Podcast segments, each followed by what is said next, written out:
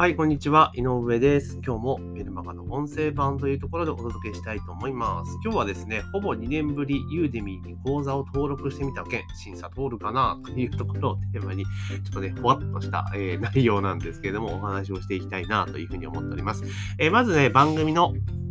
えー、購読フォローね、忘れずにお願いいたします。番組の購読フォローで忘れずにお願いしますというところと、あとはですね、皆さんの SNS とかでシェアしていただけると非常にありがたいです。ぜひよろしくお願いいたしますというところで、まあ、11月に入ってきたわけなんですけれども、なんかね、急に寒くなったっていうか、まあ、11月なんで、まあ、寒くて、まあ、当然なのか、まあ、朝晩ほんと寒いっすよね。日中まだまだちょっとなんか、ちょっとね、汗ばむかなっていうところですけども、本当朝晩寒暖差が本当激しくて、若干鼻声にはなってきてますけれども、まあ、皆さんもね、この季節の変わり目っていうのは体調崩しやすい時期でもありますのでね、気をつけていただけるといいんじゃないかなというところでございます。あとは、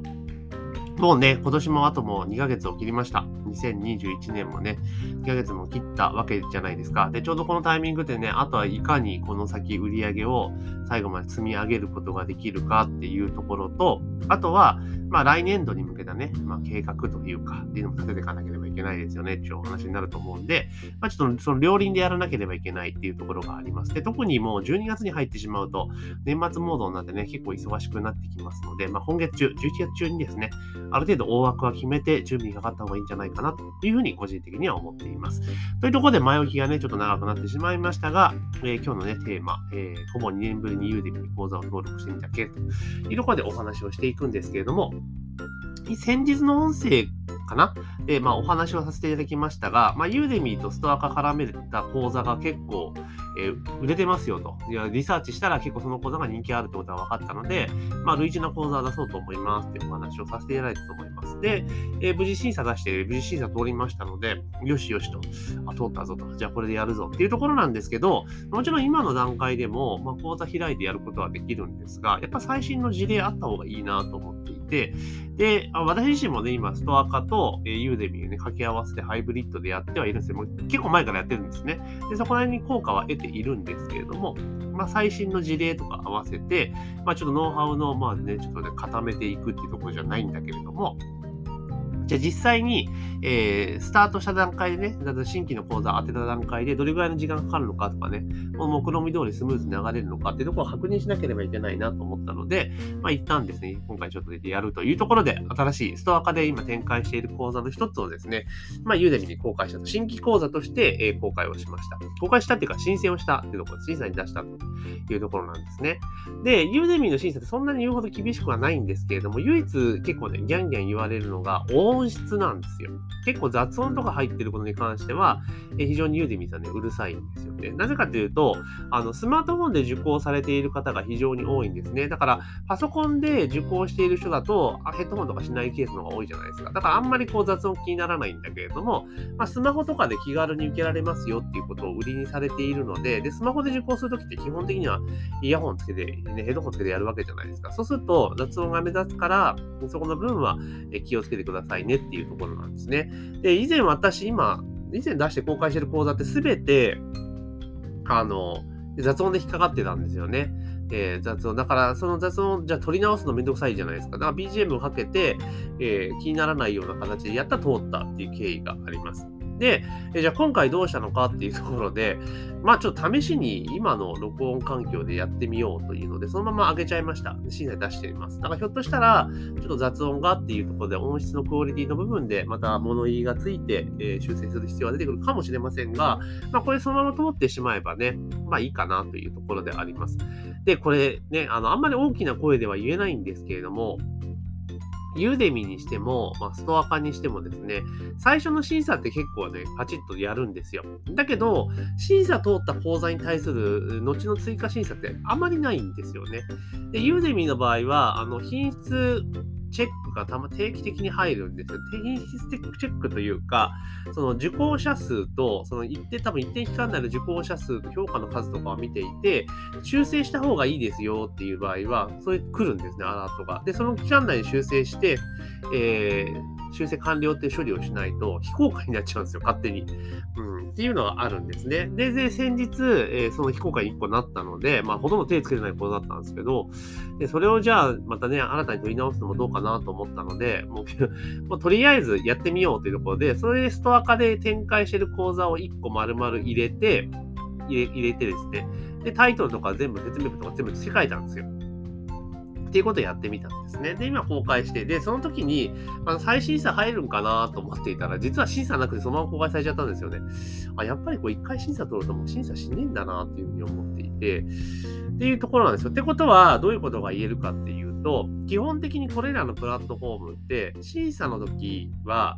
余計なこと書かないっていうのはやっぱ鉄則なんですよ。講座ページにしても何にしてもそうなんですけど、要は的を広げるってことをやると、あの、そこで審査ね、引っかかってね、ダメですよ、直してくださいってなっちゃうんですよ。だけど、審査通った後って、そもそも審査されない、チェックされないので、まあ、そこでいろいろ特典とかいろんなことを盛り込んでいくっていうのが、まあ、セオリーだったりするわけですよね。で、ストア化も当然そういうところがありますし、で、ユーデミもまあ同じなんだなっていうふうに思いました。で、まあ、そのようにやってたんですけど、で、今回は、まあ、全く新規でね、出してみてというところです。で、でなんで、えー、ユーデミなんかっていう話なんですけれども、で、ユーデミも、このコロナに入ってから受講者数めちゃめちゃ増えてるんですよ。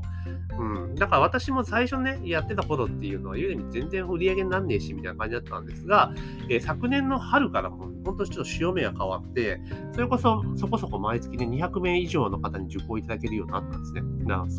少ない時で200、30。多い時だと、もうそれこそね、300名、400名とか普通に受けてるんですよね。っていう状況なんですよ。で、もちろん新規の講座ぶっ込んでいっても、立ち上がりってなかなかちょっとね、良くなかったりするわけですよ。なんでかって言ったら、えー、受講実績がないっていうことと評価が入ってないってことなんで、これはストア化とかも何でも一緒じゃないですか。で、思ったのが、で、ストア化でやっていて結構ね、その、当日の録画版欲しいって人意外に多いんですよ。で、私も最初の頃は配ってたんですけど、今配ってないんですね。で、なんでかって動画コンテンツとして売ってるからなんですけど、まあ、配ってないんですよ。で、ちょっと思ったのが、まあ、せっかく動画渡すんだったら普通にね、微妙とかにアップしてるのを渡すんじゃなくて、まあ、ちゃんとしたなんか復習しやすいようなもので渡せるんだったら、そっちの価値があるかなと思ったんですね。で、その時ピンときたのが、まあ、ユーデミーなんですよ。で、もちろんそのストア館内でユーデミと掛け合わせてやってるっていう講座があったので、まあ、それがちょっときっかけになって、あ、これだったら受講者さんに、もうすげえ今ノウハウ喋っちゃいますけど、受講者さんに、要は受講してくださった方の特典として、えー、このユーデミの講座をプレゼントしたり、まあ、プレゼント無料で、無料券切れるので、やるといいんじゃないかなと思ったんですね。で、それをだから LINE で後押しで渡すとかね、していくと。で、そのクーポンって日付、期限結構切れるんですよ、細かく。で、確かに発行日が3日とかそういうぐらいのサイクルなので、だからもうそのその日のうちに使ってくださいね、みたいな感じにしてしまえば結構誘導ができるわけなんですよね。で、そこでまた追加のオファーで、えー、ユーデミ登録してくださった場合に、またなんかレビューを書いてくれたら、例えば何々プレゼントですよ、みたいなオファーをかければ、レビューを書いてくれる可能性非常に高くなりますよね。っていうことなんですよ。そうすると受講者数も上がるし、レビューも増えるから、そうなると結果として、ユーデミのオーガニックからのアクセスでも予約予約というか受講生が増えていくっていう流れになるんですよ。で、今まではそれ無料で公開してやってたんですよ。無料、最初無料で公開していって、で、受講者数を増やしていって、で、その後、受講者数ある程度の数までいったら有料に切り替えるってパターンやってたんですけど、あの、無料で公開するとなると、レビューは絶対入んないわけですよね。で、入ったとしても、あんまいいレビューつかない可能性が非常に高いんですよ。だけど、有料で、しかもストア化で一回ね、えー、直接お話ししたことある人の場合ったら、そうそう悪いレビュー書かないですよね、普通に考えてね。だから、まあそう考えると、この手法でやっていくと、こう、スタあの、その、なんか初速をすごくつけやすいのかなっていうふうに、正直思っています。なので、ここら辺ちょっと早め確かめたいなっていう意味もあって、今回、新規で講座を入れたというところになります。で、これでうまくいけば、あの、それこそだから、えー、ストア化、要はストア化でのその予約の動機づけにもなるじゃないですか。ね、受けたら動画プレゼントしますよって、復習の動画プレゼントしますよって、結構すごいパワーがあるんですよね。うん、っていうのをやっていけば、リスト取りも、リスト取りはストア化で行えばいいだけだし、まあ、ユーデミであえてやる必要はなかったりとかしますので、まあ、そんな形で、このハイブリッドで仕掛けていったら、まあ、結構いろいろ面白いことができるんじゃないかなっていうふうに思ってます。で、この、ね、結局はその、両方で受講者数が積み上がっていけば、あ、この先生って本当にすごい講師活動ガンガンやってる人なんだなっていうふうに見えるじゃないですか。だから社会的証明とかそういった意味でも、やっぱストア化でも効果があるし、ユーデミでも効果がある。で、どちらもすごくなんかクリーンなプラットフォームじゃないですか。ね。だから、まあそういうところで自分がちゃんと講座を展開してるんですよっていうのをやっていけば、まあそこで、そういうところでやってるからこそ、なんか自分でね、あの、直販で、それこそ高単価の、えー、講座とか販売しても、そこは安心して買ってもらえるっていうふうに、動線が作れるなっていうふうに思っているので、まあ、ちょっと今回はユーデミに出してみたというところです。ですから、え、今現在ですね、ストアカやられている方で講座結構出している方はですね、ぜひ Udemy に挑戦してみてください。 Udemy でね、アカウントで講師登録をして、で、自分のやつ収録したものを Udemy に公開していくっていうのをやってってもらえたらいいんじゃないかなというふうに思います。で、それでやり始めたね、今今日お話しした内容で、え、ストアカの受講者さんを Udemy に流していくっていうことで、初速をつけていく。で、そこで、え、レビュー数と、え、受講者実績が上がってくれば、えー、ユーデミのオーガニックからも、あの、受講者が増えていくので、まあ、額自体はね、そんな大きくないんですよ、ユーデミって。1本売れても、だいたい、えー、300円から500円ぐらいなんですよ。あんま良くないじゃないですか。だけど、その300円から500円と言っても、例えばそれが10本売れたら3000円から5000円ですよね。で、100本売れたら3万円から5万円じゃないですか。まあ、100本売ってなかなかねっていうのもあるかもしれないですけども、ね、なれな最初の頃は。でもそれでも何もしなくても、ストア化の場合って自分でやっぱ講座をね、ライブでやらなければいけないっていうところがあるので、まあ、ある意味労働集約的なところがあるんですが、ユーデミーはね、オンデマンドのビデオ講座なので、一回登録してしまえば自分のテーマはかからないわけですよね。そう考えれば、何もしないのに、まあ、1講座あたりね、5ドル前後、500円前後入ってくるんだったら、まあ、それはそれで悪くないんじゃないかなというふうに私は思っています。ですから、ぜひですね、ストア化展開されている方は、ユーデミーに出すことを、まあ、強くお勧めしますよというところになります。で結構今日ノウハウ的なことを話しているんですけれども、これは、あの、ストア化の講座でも、あの、そのさっき言ったね、ユーデミで絡めてやりますよってところでも当然有料で公開するネタですし、え、当然ですね、これ私のコンテンツの中に入れて込んでいく内容になりますので、これは後ほどですね、え、値段をつけて売る内容になって、もちろんね、あの、動画にしたりとかしますけれども、